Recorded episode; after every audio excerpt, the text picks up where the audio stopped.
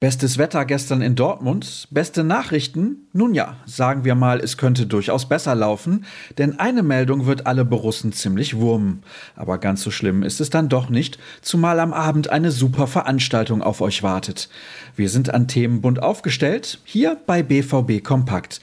Mein Name ist Sascha Staat und ich bin euer Begleiter in den kommenden Minuten. Wir starten mit einer eher unerfreulichen Geschichte, denn nach dem schwachen Abschneiden in den europäischen Wettbewerben wurde die Borussia im Club-Ranking der UEFA gleich von einigen Teams überholt. Zu diesen Mannschaften gehört auch RB Leipzig. Zudem wird in Italien der Titel an Inter oder Milan gehen. Der Meister der Serie A landet bei der Auslosung der Champions League automatisch im ersten Topf.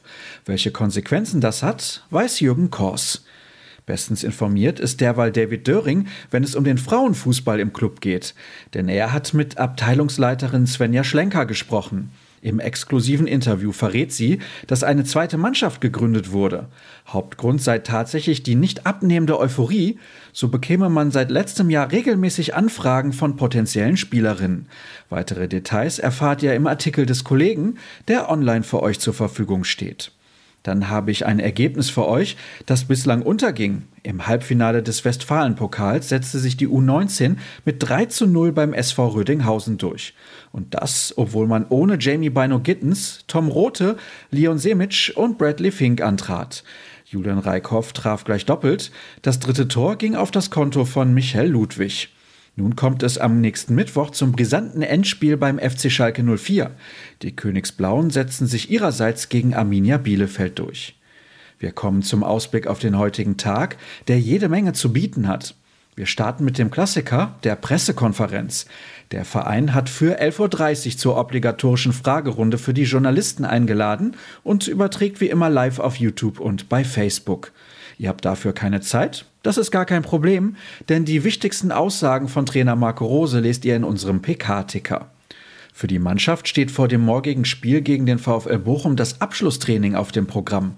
Und das ist das perfekte Stichwort. Denn auf die Partie gegen den Reviernachbarn blicken die Kollegen Cedric Gebhardt und Jürgen Kors in unserer Videovorschau.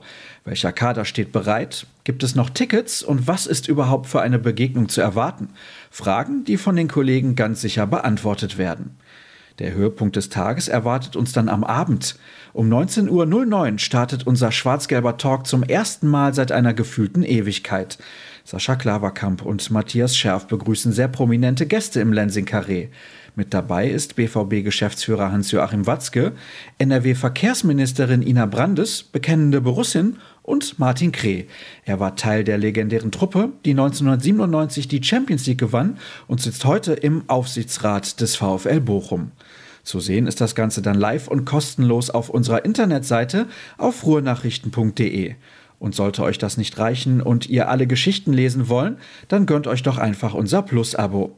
Damit macht ihr nichts falsch. Folgt uns außerdem bei Twitter und Instagram. Dort sind wir unter dem Handle rnbvb unterwegs, ich unter Start. Danke übrigens für mittlerweile mehr als 3000 Follower. Kommt gut ins Wochenende und bis morgen.